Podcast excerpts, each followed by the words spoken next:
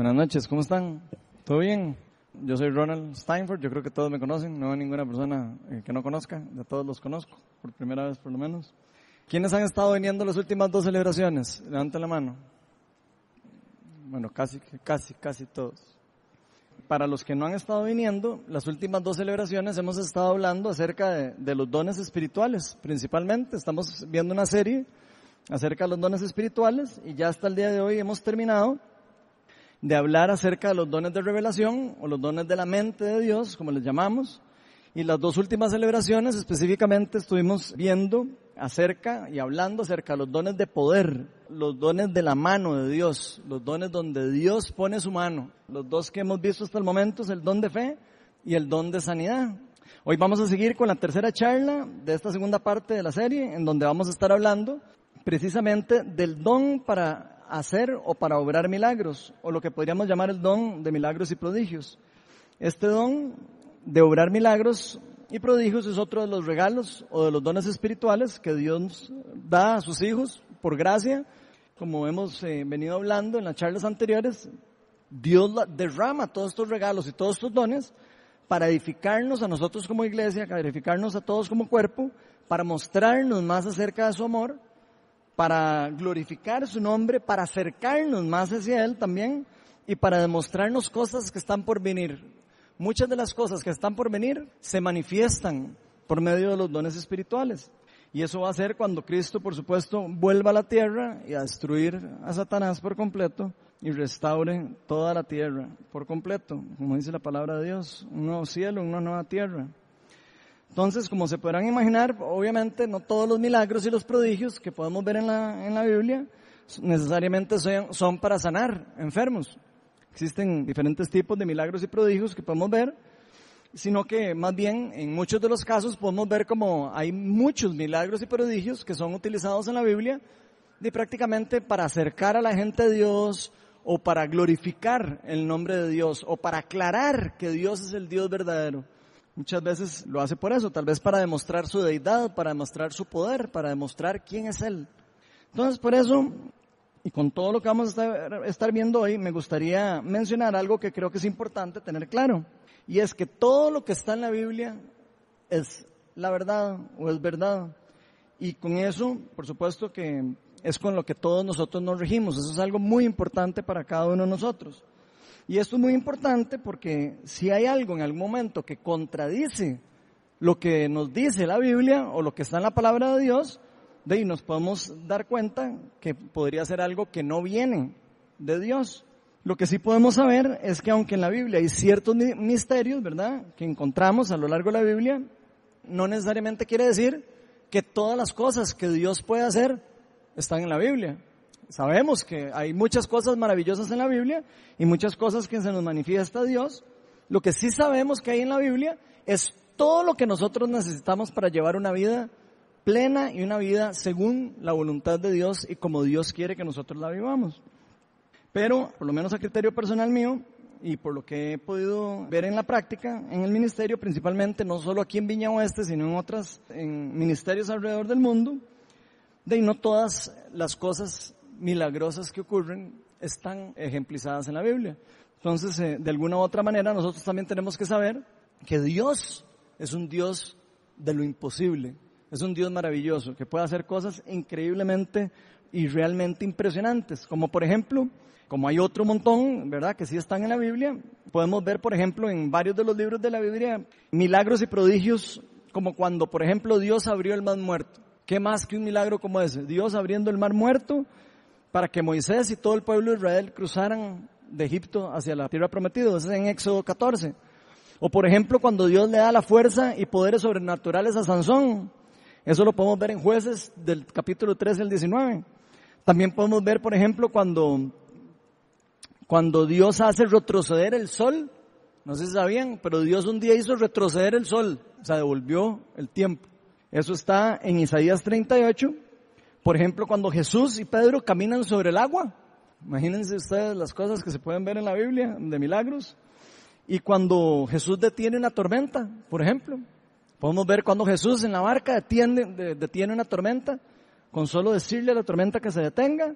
O por ejemplo, otro milagro y un prodigio que uno diría, pucha, eso parece que es casi que solo es ciencia ficción. Cuando Dios teletransporta a Felipe del desierto de Gaza a Soto en Hechos 9. Vemos cosas así maravillosas en la Biblia. Entonces, en la Biblia se mencionan muchas cosas milagrosas e impresionantes, pero que no se mencionen algunos ejemplos de algunos milagros y prodigios no quiere decir que Dios no pueda hacer algo diferente de lo que está en la Biblia. Siempre y cuando, por supuesto, no contradiga la palabra de Dios, porque si no, ahí sí sabríamos que no sería algo de Dios. Más bien la Biblia nos enseña en Marcos 10:27, que podemos ver ahí arriba, dice, para los hombres es imposible, ahí está hablando de cómo los hombres pueden llegar a Dios. Aclaró Jesús mirándolo fijamente, pero no para Dios. De hecho, para Dios todo es posible. Entonces, absolutamente todo es posible para Dios. Nuestro Dios es un Dios de lo imposible. Nuestro Dios es un Dios de milagros. Nuestro Dios no se puede meter en una cajita de teología. Uno puede, por más que uno quiera estudiar a Dios, por más que uno lea la palabra de Dios, uno nunca va a poder encajar a Dios y meterlo en una cajita donde uno diga, este es Dios y de aquí no se sale, porque es mentira. Dios siempre puede hacer algo que se salga totalmente de la caja. Entonces, eso es importantísimo para nosotros de conocer. Entonces, por eso es muy probable que nosotros podamos experimentar algunos milagros y prodigios que simplemente nosotros no vamos a entender en nuestra totalidad hasta que estemos cara a cara con Dios. Va a haber un momento donde nosotros ya se nos van a solucionar todas las dudas y los problemas. Vamos a estar con Dios y le vamos a poder preguntar a Dios, ¿por qué aquel día se abrió el mal muerto? Ahí vamos a poder saber, pero por ahora de, tenemos que confiar en lo que Él hace y confiar en lo que Él quiere hacer a través de nosotros y lo que hace alrededor de nosotros por medio del Espíritu Santo. Así que hoy quiero invitarlos a todos a que abramos nuestra conmovisión porque algunas de las cosas que vamos a ver hoy van a ser realmente increíbles. Entonces quiero prepararlos para que se preparen mentalmente. La charla de hoy la titulé El don de milagros y prodigios, pero antes de empezar vamos a hacer una oración para invitar al Espíritu Santo para que nos abra el entendimiento. Señor, eh, eres bienvenido en este lugar. Te pido que rompas toda estructura religiosa de nosotros, que rompas toda estructura teológica, siempre y cuando esté entre lo sano, por supuesto.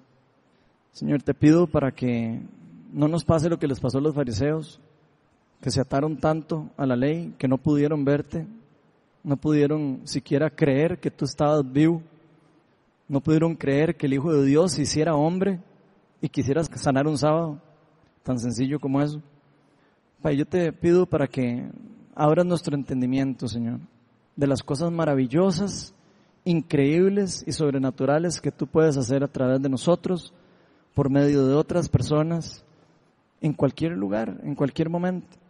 Te pido para que nos des la fe como tus discípulos, la fe que podían recibir visiones y, y seguían la visión, creían plenamente en tu palabra, no se quedaban sentados temerosos, se movían y eran obedientes a tu palabra.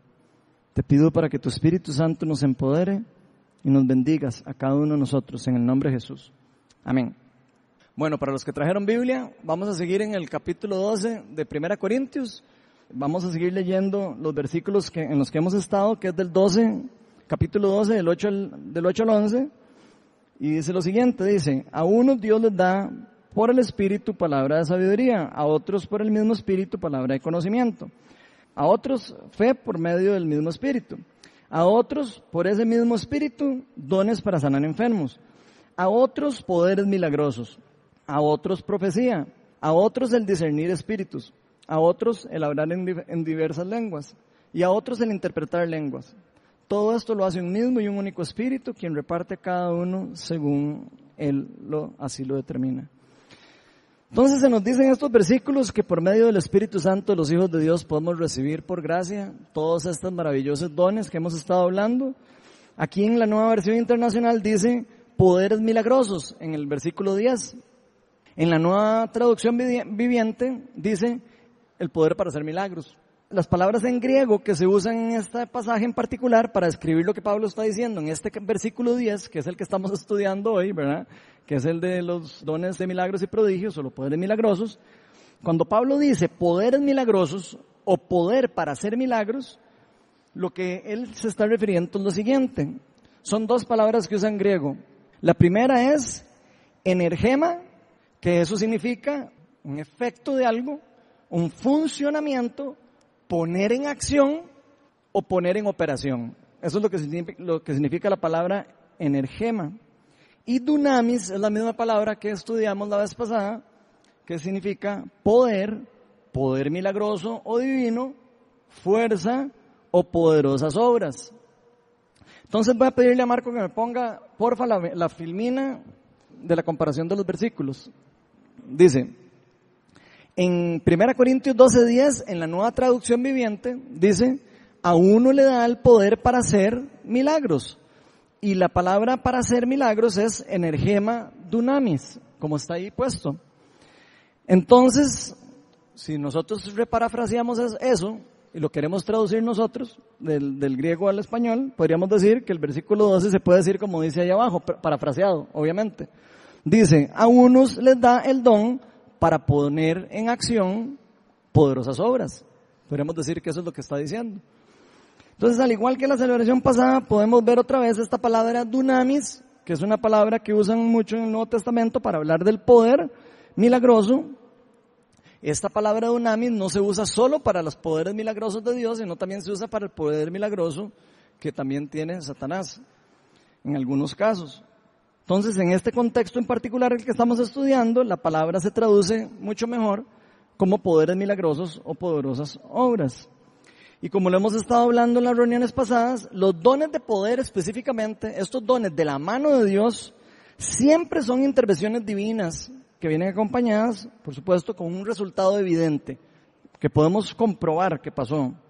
También hablamos de los dones de poder, el don de fe y el don de sanidad y, este eh, último eh, de, de hacer milagros o obras milagrosas, hablamos de que estos dones se pueden a veces juntar y funcionar al mismo tiempo. Entonces es muy común de repente ver a alguien efectuando el don de fe y haciendo eh, obras poderosas, porque se activan los dos o tres dones de poder en una sola ocasión. Entonces primero me gustaría definir lo que significa o lo que eh, quise como traducir como el don de milagros y prodigios. Dice así, el don de milagros y prodigios es el don para poner en acción o poner en operación, que es esa palabra energema, en un momento específico, por supuesto, el poder divino o milagroso de Dios, de manera que ocurran poderosas obras o cualquier tipo de obra sobrenatural o cualquier tipo de milagro y prodigio, como lo quieran ver. Entonces, como les mencioné anteriormente, en cuanto a este tema, hay muchísimos ejemplos en la Biblia. Si ustedes buscan en la Biblia, van a encontrar chorros de ejemplos acerca de milagros y prodigios, viendo cómo este don se, se, pone en funcionamiento. Esto lo podemos ver en el Nuevo Testamento y en el Viejo Testamento. Se pueden ver en los dos. La Biblia está llena de historias de este tipo. Hoy vamos a enfocarnos en un ejemplo del Antiguo Testamento, en donde vamos a ver algunos ejemplos, o un ejemplo, y después vamos a ver ejemplos de la vida real, de dónde, cómo podemos ver estos ejemplos de los milagros y prodigios pasar en la iglesia o, o alrededor de nosotros. ¿Cómo se podrían ver esos milagros alrededor de nosotros? El primer ejemplo que vamos a ver hoy es el primero de Reyes, está en el primer libro de Reyes, en el capítulo 18, del 16 al 39. Dice, Abdías fue a buscar a Acab, Acab era el rey de Israel, y le informó lo sucedido. Así que este fue el encuentro de Elías. Elías estaba perdido. Los voy a poner en contexto. Los profetas del Señor estaban siendo perseguidos y matados. Solo quedaba Elías y andaba escondidillo. Andaba, se le andaba escabullendo a Cap, que era el rey de Israel. Entonces, esto que estamos leyendo es lo que viene después. Cuando Abdías, que era uno de los que trabajaban con el rey, se encuentra a, a Elías. Entonces le dice, ¿eres tú el que estaba creando problemas en Israel?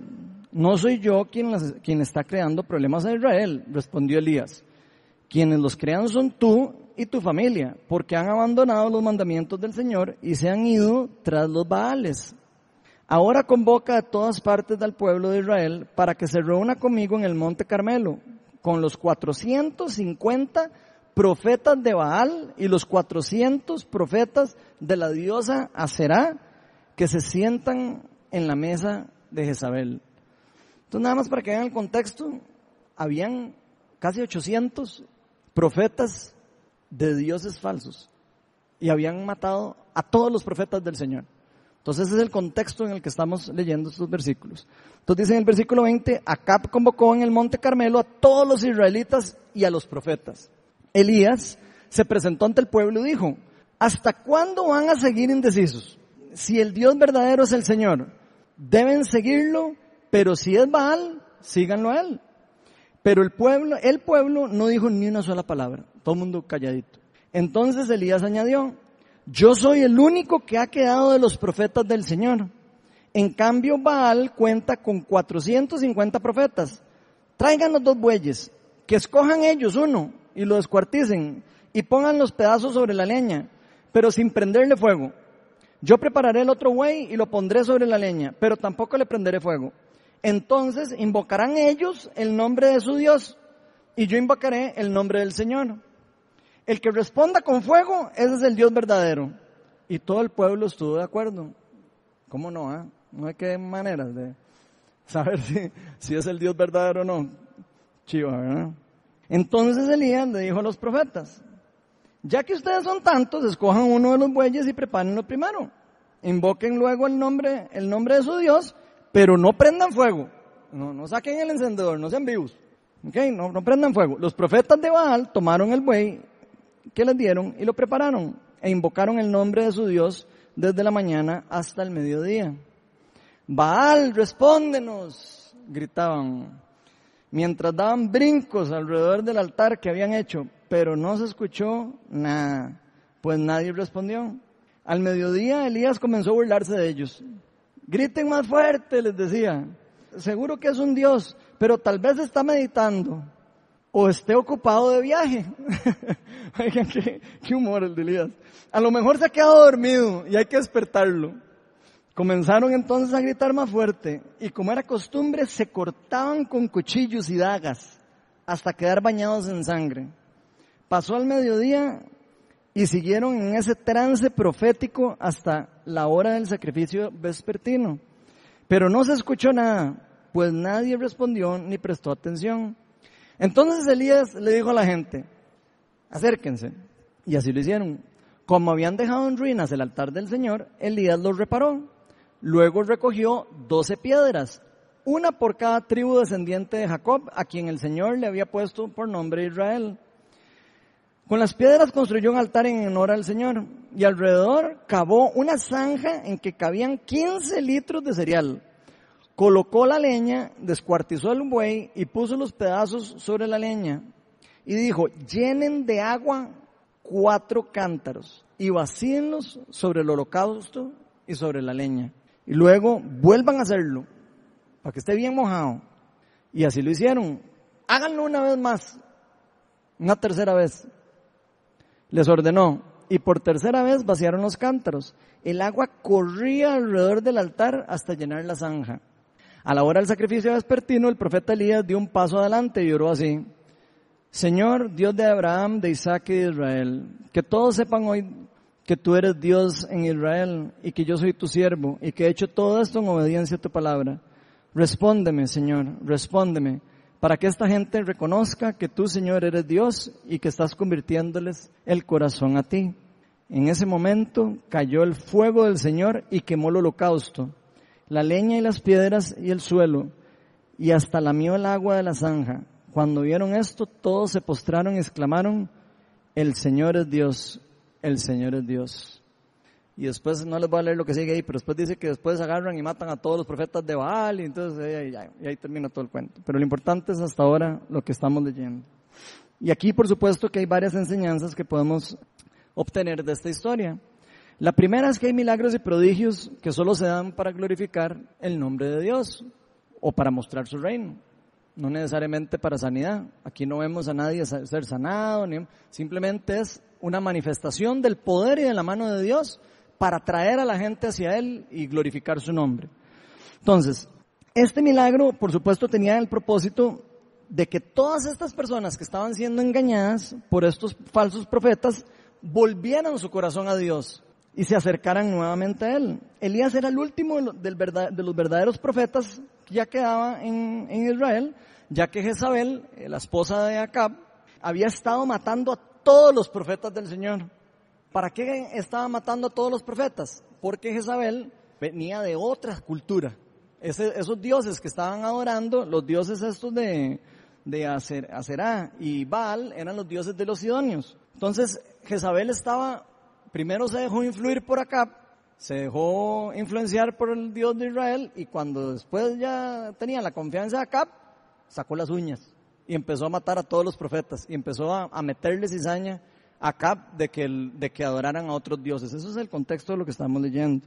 Entonces es importante entender también, obviamente, que ser un profeta en este contexto significaba tener un don, o también significa tener un don sobrenatural que consiste en conocer por inspiración sobrenatural de cosas que están distantes a pasar o cosas futuras, o inclusive otro tipo de dones sobrenaturales. Y como vemos aquí, habían profetas de Dios y habían profetas del reino de las tinieblas, de dioses falsos. En esta época los profetas eran principalmente guías espirituales. El pueblo de Israel estaba dividido en dos en este punto. Estaba dividido en, el reino del norte, que era lo que llamaban Israel, y el reino del sur, que era eh, principalmente Judá. Muchas personas en Israel estaban adorando otros dioses que eran Aserá, que es el mismo que Astarte, por si no lo habían escuchado en otro lugar, y Baal, que eran también los dioses estos principales de los sidonios. Y estos dioses falsos, a quienes también tenían poderes milagrosos, por supuesto, y por eso hacían sacrificios adelante de ellos y todo, y tenían, por supuesto, engañados a todas estas personas, haciéndoles creer que el Dios verdadero era otro, entonces el pueblo de Israel estaba perdido, estaba caminando en adoración a dioses de otro, de otra cultura, de otro trasfondo. Entonces en, lo que estamos viendo ahí básicamente es a estas personas alejándose poco a poco de Dios. Como vemos en el Antiguo Testamento podemos ver a los primeros, a algunos reyes que llegaban, le hacían caso al Señor y todo les salía bien y de repente llegaba uno que ya se, como que se aburría y se empezaba a alejar del camino y se empezaban a entregar otros dioses. Este de acá es uno de los que les pasa esto, que se deja llevar e influenciar por su esposa Jezabel, que de hecho después él muere y sus hijos siguen con el mando de Jezabel detrás y por mucho tiempo mantienen al pueblo de Israel perdido y alejado de Dios. Entonces esto de estar adorando a otros dioses, lo único que les estaba generando es problemas, aunque ellos no lo veían. Ellos ahí no sabían que estaban adorando dioses. Otros dioses prácticamente estaban cegados. Entonces Acab, quien era el rey de Israel, en ese entonces se había alejado de los caminos de Dios y esta esposa había sido la manipuladora que le había hecho desviarse y propulsaba que mataran a todos los otros profetas de Israel. Inclusive los llevaron a hacer cultos sexuales y los no solo no solo hacían sacrificios de niños, sino también involucraron al pueblo de Israel en idolatría del tipo de inmoralidad sexual y otras prácticas paganas. Entonces, nosotros ahora leemos esto, por supuesto, y nosotros decimos, ay, yo, por Dios, ¿y cómo va a ser esto posible? ¡Qué barbaridad! Que alguien se aleje de Dios y que esté adorando cosas así como que nos cuesta a nosotros verlo en la vida de nosotros. Lo vemos en la de ellos y uno dice, como así, ah, qué fácil, ver que estaban haciendo algo así de terrible. Pero no nos damos cuenta que en nuestras vidas también a veces pasa lo mismo. De hecho, es muy común que nuestros antepasados o nosotros mismos que hayamos hecho cosas similares a esto que están haciendo ellos. Entonces ponían a, chiquitos y los, y los mataban o los sacrificaban para entregarlo a Satanás o para entregarlo a ese Dios y por supuesto que eso venía con poderes, con dunamis, pero que no era de Dios, poderes milagrosos que no venían de Dios. Eran poderes demoníacos, por supuesto, y que venían como resultado de actos de adoración en contra de Dios. Por el otro lado, vemos a Elías, quien era el último de los profetas de Dios, eh, del Dios verdadero, por supuesto, dando la cara por Dios. Era el único que estaba completamente convencido de que si él enfrentaba a Cap y a Jezabel y a todos los profetas falsos, el Dios verdadero, su Dios al que él servía, se iba a manifestar y se iba a reflejar y lo iba a respaldar a él como último, como último profeta. Y que todo el pueblo iba a poder ver quién era el Dios verdadero. ¿Qué era lo que tenía Elías a su lado? Uno podría preguntar ahora, porque uno diría, pucha, sí, que, más, más valiente, pero ¿qué es lo que él tenía a su lado? Su identidad y su fe. Eso era lo que este muchacho tenía. Y como les hemos mencionado en otros momentos, a mí me gusta mucho este ejemplo porque en la viña nos gusta decir, por un dicho, que la fe se deletrea riesgo. Y aquí podemos ver básicamente lo que John Wimber quería decir con que la fe se deletrea riesgo. Porque usted, no sé si ustedes pueden ver aquí el gran riesgo que Elías tomó para enfrentar a estas personas. ¿Ustedes imaginan lo, que es ser el último profeta y llegar y levantarse en contra de 800 personas y decir, o sea, aquí yo vengo en, favor de Dios y yo voy a hacer lo que Dios me dijo que hiciera? ¿Ustedes imaginan el riesgo que ese tuvo que, que tomar? Él dio el riesgo de su vida. Él sabía que si el Dios verdadero no se manifestaba ahí, hasta ahí llegaba. O sea, eh, no, era nada más que estaba dando un paso de fe, estaba entregando su vida por Dios, por lo que Dios le había dicho que hiciera. Él no estaba solo, eh, las personas no estaban solo en contra de Elías, estaban en contra de Dios. Pero Elías sabía y estaba completamente seguro que Dios se iba a manifestar y que la mano de Dios, que los dones de la mano de Dios iban a, a ser evidentes en ese lugar. ¿Y qué hizo Dios en este lugar? Poner completamente en exposición y en humillación los poderes demoníacos y los poderes de los dioses paganos. Los poderes de los dioses paganos no pudieron hacer nada ante cuando Elías se paró ahí con su fe a hacer lo que Dios les estaba diciendo. Entonces Dios ese día humilló a las fuerzas demoníacas y a los demonios que estaban respaldando a los profetas de Baal. La segunda enseñanza que podemos sacar de ahí es que los dioses falsos y los demonios también tienen poderes sobrenaturales para imitar milagros y prodigios. Esto, aunque obviamente en este pasaje en particular no, no viene, porque lo que vemos es que no pasó nada aquí, ¿verdad? Es importante para el tema que estamos hablando aclararlo. Porque si no lo sabían, el reino de las tinieblas y sus demonios también tienen poder espiritual, también pueden imitar milagros y prodigios. Y eso es importante para nosotros saberlo. Y de hecho, por eso mismo, por ese poder que se manifiesta a veces, que viene de una parte que no viene de Dios, es que muchas personas alrededor del mundo de, acuden donde brujos, acuden a donde chamanes, acuden a donde personas que tienen ciertos poderes milagrosos y creen que pueden obtener una sanidad de parte de quien sea que sea, creyendo que es algo bueno. Ese es exactamente el poder que se mueve en ese tipo de cosas. Lo que no saben es que son sanidades temporales y que hay un intercambio espiritual que se está dando entre ellos y que van a ser a veces o quedar atados en formas peores todavía que como estaban antes. Y con esto me gustaría como recordar, tal vez en este pasaje no se ve, pero en Éxodo 7, 8 del 12 podemos ver algún, un ejemplo de cómo los dioses de Egipto pueden, y los brujos y los hechiceros pueden imitar los milagros que hacía Moisés. Entonces vamos a leerlo solo para recordar. Éxodo 7, del 8 al 12 dice, el Señor les dijo a Moisés y Aarón, cuando el faraón les pida que hagan un milagro, le dirás, Aarón, que tome la vara y la arroje al suelo ante el faraón, y así la vara se convertirá en serpiente. Moisés y Aarón fueron a ver al faraón y cumplieron las órdenes del Señor. Aarón arrojó su vara al suelo y ante el faraón y sus funcionarios, y la vara se convirtió en serpiente. Pero el faraón llamó a los sabios y a los hechiceros y mediante sus artes secretas, también los magos egipcios hicieron lo mismo. Entonces vean cómo los, el reino de las tinieblas también tiene poder para imitar milagros y prodigios. Uno podría decir, solo Dios puede convertir la vara en culebras. Ya vimos que no. Y esto mismo pasa con otros de los milagros que hace Moisés eh, mientras está con el faraón. Eso nada más es para recordarles. Pero vean qué importante lo que dice después. También los magos hicieron lo mismo. Cada uno de ellos arrojó la vara al suelo y cada vara se convirtió en serpiente. Sin embargo, la vara de Aarón se tragó las varas de todos ellos. Entonces, aquí podemos ver dos cosas. Una, que el reino de las tinieblas tiene poder, pero el reino, el reino de los cielos es más poderoso. Entonces, eso es importante para nosotros saberlo también.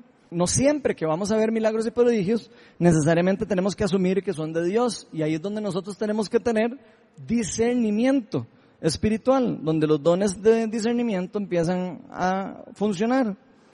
Lo que sí sabemos es que los demonios nunca van a glorificar el nombre de Jesucristo, nunca van a glorificar el nombre de Dios verdadero. Lo que sí pueden es glorificar a otras cosas o a otras personas que no son Jesús. Y eso es importante que lo sepamos. La palabra de Dios nos enseña que solo hay un camino para llegar a Dios. Juan 14, 6 dice, yo soy el camino, la verdad y la vida, les contestó Jesús, nadie llega al Padre sino por mí. Y aquí Jesús no nos está diciendo que hay varias formas de llegar a Dios, ni que hay muchos caminos, ni que hay muchas formas de llegar. Nos está diciendo, yo soy el camino, la verdad y la vida, y nadie llega a Dios si no es por mí. Así que solo hay un camino.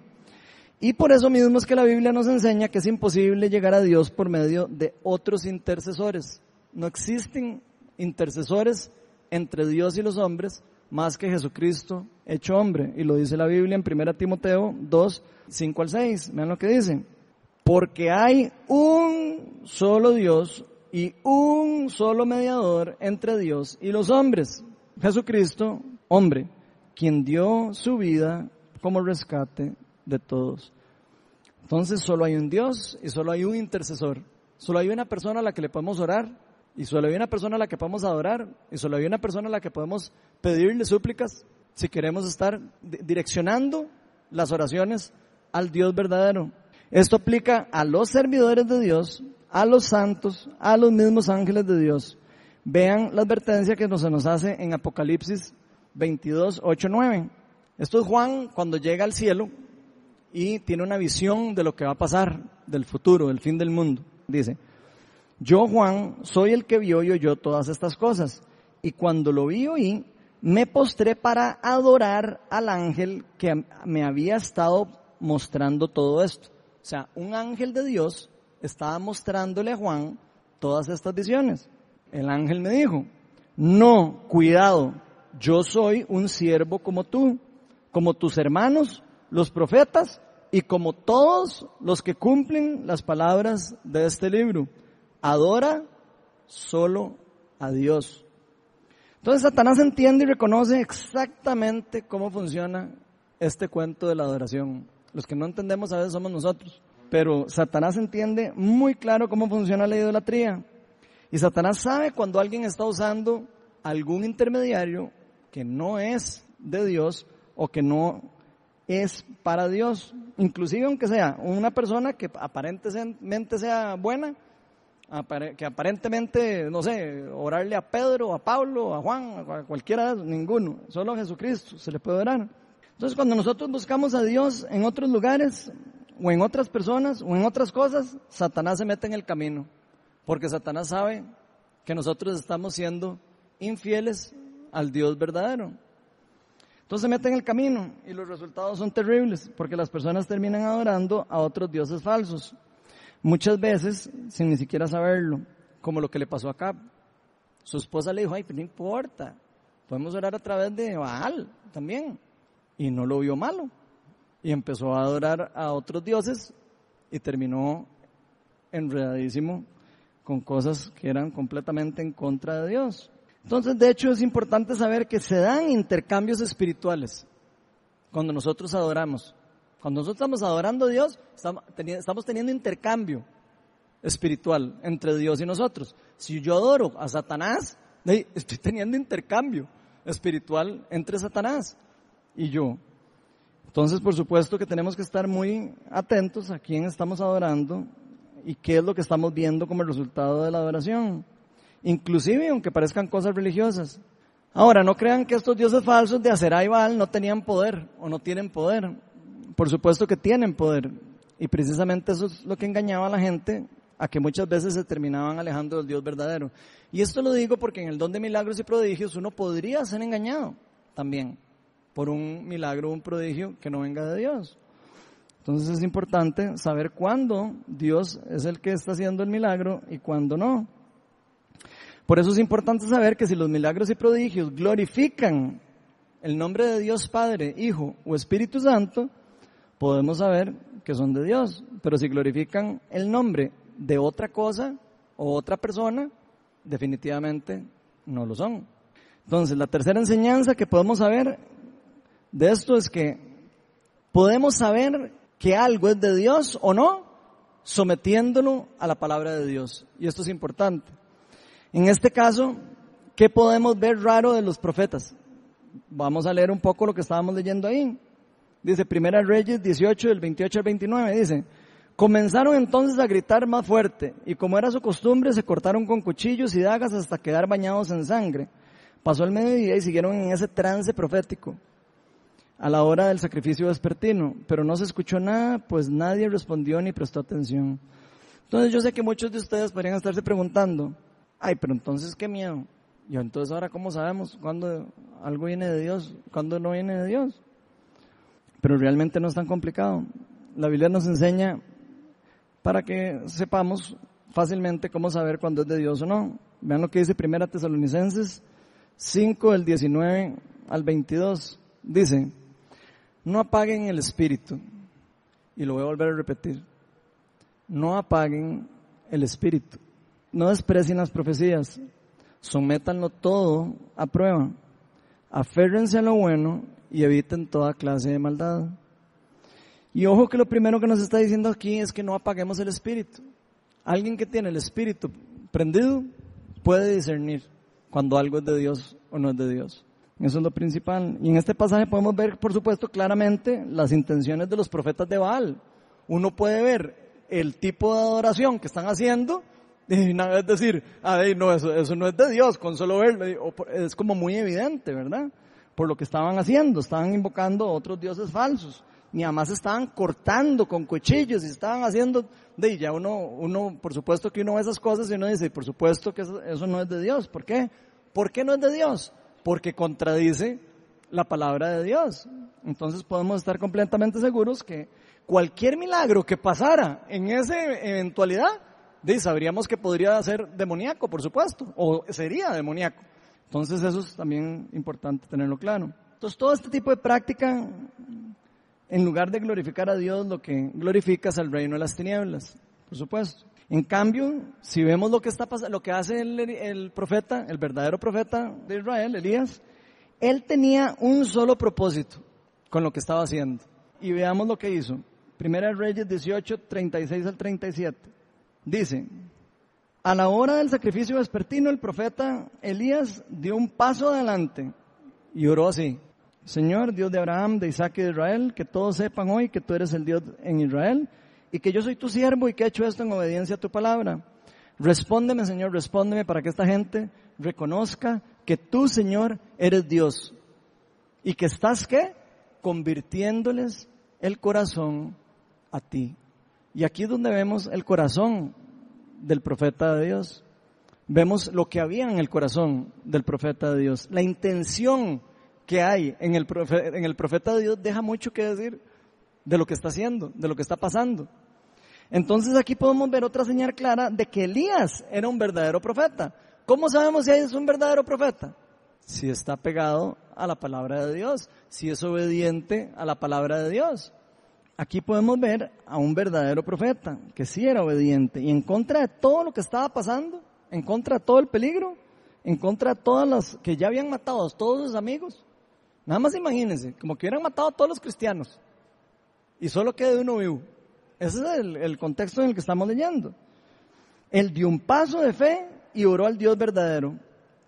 Y vemos que su oración deja muy claro cuáles eran sus propósitos, lo que había en su corazón. Él dice, para que todos sepan que tú eres Dios. Él no dice, para que todos sepan que yo puedo tener el poder de Dios. No, no. para que todo, para que todo mundo sepa que tú eres Dios y que yo soy el profeta, el único, el único que está bien, o sea, el único que está correcto.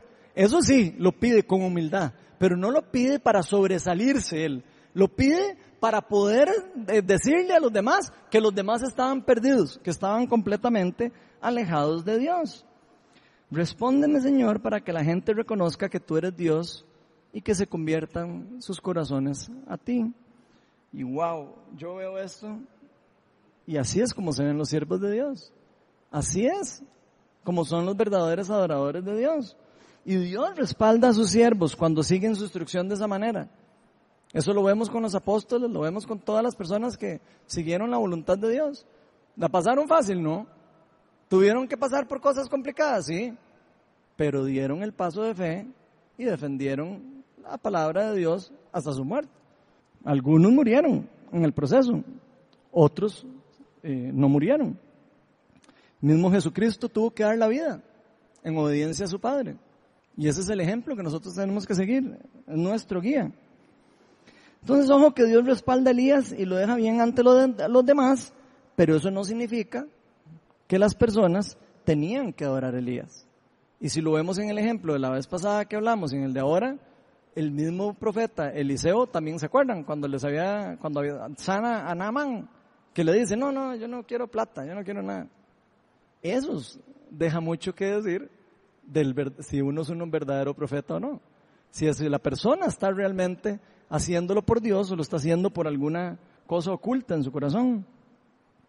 El mismo Elías jamás hubiera permitido que ninguna de esas personas lo hubieran adorado a él. Se los garantizo.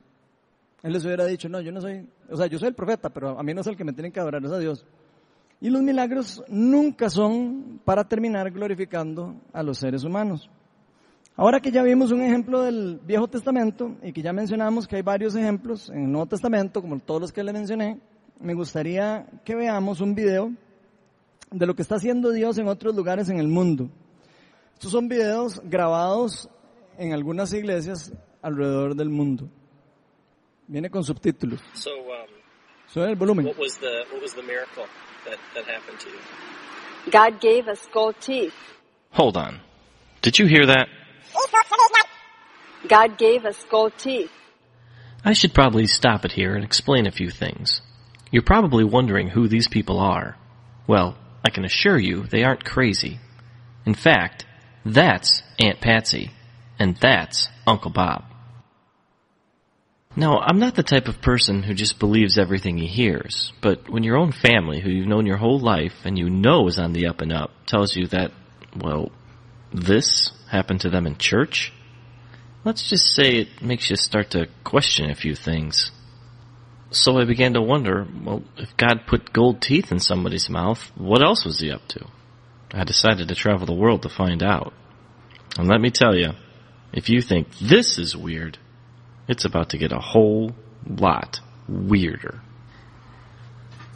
Everyone, no matter who you are or what you believe, has a kind of grid of understanding. Usually this grid is based on your experience or upbringing. My grid was pretty simple. God can do miracles if he wants to, but I never saw any, so, you know, they must be pretty rare. God was kind of like an invisible friend whose greatest hits happened a long time ago. Back then, people needed raw displays of power because their theology wasn't as, well, sophisticated as ours is now. There was one thing that I was pretty sure of. No matter what God did, He was very, very normal. And He always made perfect sense. It didn't take long for me to realize that gold teeth were just the tip of the iceberg. But even though so many people were getting these things, I couldn't shake that nagging question of why. Why teeth? Why would a God who's so normal do something so abnormal? Well, certainly it's a sign and a wonder. And uh, when it started happening here, I got in touch with unbelief that I didn't know I had. I said, why would God do this? This is not, you know. You know, the, people ask the question, if God's going to show up and do miracles, why doesn't he heal that lady in the wheelchair? Forget about gold teeth for somebody. And, uh, you know, it's, it's an unanswered question. I don't know why God does what he does sometimes. But I do know we had a lady in a wheelchair get a gold tooth one time, and she was very, very happy. She didn't say, I don't want this, I want my healing. She just was really honored and thrilled that God did that for her. But it wasn't just gold teeth. Gold dust started showing up too. It's basically little flecks of gold that show up on random people or Bibles or whatever.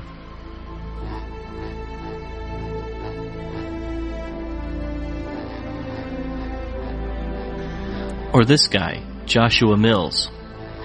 When he speaks, he literally gets covered in gold dust. An intern told me that when he picked him up from the airport, he didn't have a speck on him. By the time they got to the church, this is what he looked like. One night at a church service where I was filming, Harold and Kay Byer, you'll meet them soon, are called forward to receive prayer. Now, the prayer itself was simply a prayer of blessing.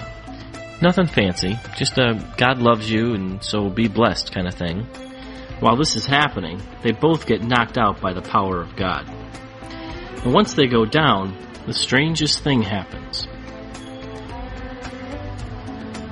Do you see it? I didn't see it either, until the people around them started pointing. Then I saw it. Right there, right where it hadn't been just 30 seconds earlier, was a pile of gold dust. The whole scene was pretty amazing, but also kind of weird, because here we are all witnessing and it wasn't there a minute ago and now it is, a miracle, but we're also all craning our necks trying to catch a glimpse of a man's, well, you know. Jeff Jansen, who was the speaker that night, said it was a prophetic sign of reproducing. And while that's probably true, I still think it's proof that God's got a killer sense of humor. So let me introduce these two. This is Harold and Kay Beyer, the sweetest Lutheran couple you ever want to meet. For the past 36 years, God's been giving them a gift that they never asked for, but are more than happy to receive. Here's an eyewitness to what happened to them right before I began filming. and they were saying how holy this was. Harold was standing right next to me and I've been with him before when this happens and there's like a shift. You just feel this shift in the atmosphere and it just spontaneously shows up in his hand. And it almost tosses him because he's so overcome by the power of God. So what is it that comes to them, quite literally out of thin air? This. Manna. That's right, the same manna God provided the Israelites when they were in the desert for 40 years.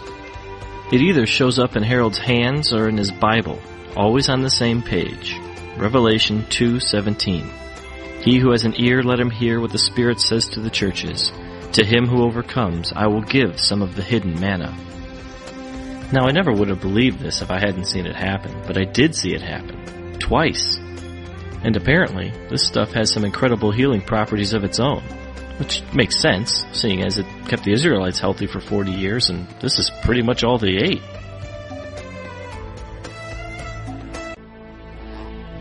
Now, as if gold teeth, gold dust, and manna weren't enough, there was still one thing left to come that completely wrapped my mind in a knot. This. What you're looking at are 50 carat gemstones that have appeared out of thin air. These things are falling all over the world. Apparently, jewelers have looked at some of these and they can't seem to figure out what they are. The main problem they're having is that they're simply too perfect. They contain no flaws. They aren't cubic zirconium, they aren't man-made, and they lack certain features that most gemstones have. Some are growing, others have multiplied in front of people's eyes, and some have fallen already set in gold. Now it's one thing to hear the stories, but quite another when I'm filming and I get a tap on my shoulder telling me that some gemstones just fell in the front. So I grab my camera, trample over people yet again, and there they are.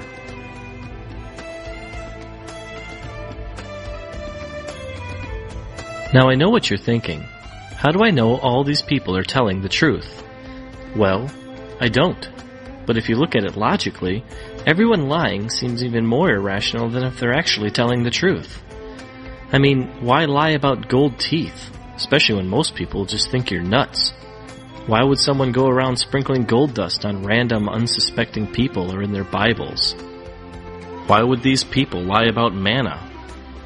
The obvious answer is simply to try and trick people, but to what end? I mean, no one's trying to sell these gemstones. No one's making money off gold teeth or gold dust. It's something that helps us get in touch with the importance of being childlike. You know, unless you become like little children, you cannot even enter into the kingdom of God. And so, you know, just like Luke uh, chapter 10 there, we don't want to be too sophisticated. These things are hidden from the wise and learned and revealed to little children. And I don't think you have to throw your brains away and just be gullible and all that kind of stuff. But I think we we're expected to have faith in God and believe that nothing's impossible with Him. And we just say, well, hey, heaven's streets are paved with gold. What's the big deal? God puts gold in your mouth. You know, There's, it's all in heaven, isn't it? The gates of pearl and the jewels and Gemstones, gemstones all through the, Gates. the and- walls and, Yeah, you know, amazing. on and on. No sé si vieron qué increíble eso. Hasta parece loco, ¿verdad? Yo sé. ¿Alguno al- alguna vez ha experimentado algo, algo así? Aquí. Ok, vean, dos personas ya dijeron yo. Digo, para los que son incrédulos. ¿Vos qué experimentaste? Estábamos en la iglesia donde, donde estábamos, era un culto de milagro, yo me acuerdo perfectamente, yo tenía tal vez nueve, diez años, y estábamos pues toda la familia, el pastor estaba orando, no sé qué, y decía como reciban la unción de milagros, ta, ta, ta, y estaban mis papás, los dos, y mucha gente, y también no sabía que era oro en polvo, pero yo, yo- o sea, yo me imaginaba, yo decía como que escarcha, o sea, para mí era escarcha, o sea, siempre lo pensé como una escarcha, pero sí tenían las manos, las dos manos de ellos totalmente llenas de escarcha, pero brillante así igualito. ¿Alguien más que haya experimentado eso? ¿Vos? Yo, en realidad, demasiadas veces. Joshua Mills vino aquí, ¿verdad? Y cuando él vino, estaba cubierto de oro y cayeron, al final de las reuniones, cayeron piedras preciosas por todas partes. En mi cama han aparecido dos diamantes. Este, pluma, una.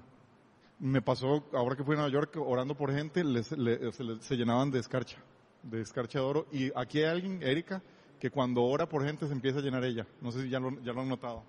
Sí, yo, iba a contar el caso de Erika específicamente, que nos contó recientemente que aquí orando el otro día, se fue y cuando llegó a, de hecho fue a comer con ustedes, creo, y se dio cuenta que estaba llena de escarcha. Eh, Eso es más común de lo que, de lo que parece. ¿Quién estuvo en el último discipulado? César, Ven- vení un toque, César, para que cuente lo que pasó en el último discipulado de oración que hicimos en Viña para los que no vinieron. Eh, buenas noches. Eh, eh, realmente para mí fue algo espectacular, ¿verdad? Primero realmente pensé que era un olor que venía así de, o sea, de que alguien, porque sentí que alguien había pasado, estábamos orando todos y alguien pasó así a la par, ¿verdad? Y sentí el olor y pensé que era un perfume, ¿verdad? De una dama. Sin embargo, cuando después cuando sentí así, me hice hacia un lado, dije, yo sigo sintiendo ese aroma, era como a, como a jazmín, algo así. Entonces, pero era una flor, ¿verdad? Entonces creí que era un perfume de dama. Eh, luego empezaron a sentir las otras personas y en- intentamos buscar de dónde era, era el, el origen de ese perfume y dijimos, bueno, tal vez de afuera, porque empezamos a buscarlo adentro y nada. Y salimos así como por lo menos por el lado de la puerta y no encontramos eh, el origen. Entonces, eh, realmente fue emocionante eh, para los que estuvimos ahí, porque de alguna forma lo seguíamos sintiendo y no sabíamos de dónde venía. Entonces alguien mencionó, se lo mencionó a Ronald, Ronald dijo, no, no, es, es el Espíritu Santo. Entonces, o sea, se sintió fantástico porque empezamos a sentirlo de, o sea, de diferente aroma cada uno, ¿verdad? Yo creo que es la forma en que cada uno puede recibir al Señor, ¿verdad? Y fue espectacular. Qué lindo, ¿verdad? Ese es el Dios al que nosotros servimos. Y sí, tal vez hasta puede ser un Dios medio, medio, lo- medio loquillo, en el sentido que a veces hace cosas que uno no entiende y que uno se pregunta, pero ¿por qué? ¿Por qué dientes de oro? ¿Y por qué no, sala, por qué no sanó a la, a la, la silla de ruedas, como dice el, el pastor ese, ¿verdad? Que sale en el video. Y no sabemos, no sabemos por qué. Pero eso no quiere decir que Dios no esté haciendo cosas increíbles y que Dios quiera manifestarnos cosas hermosas acerca de quién es Él, acerca de qué es lo que es, qué es lo que Él está haciendo a través de nosotros. Ese día olió a flores todo el lugar, era una vara impresionante, o sea, de verdad. Yo es la primera vez que lo experimento, para que sepan.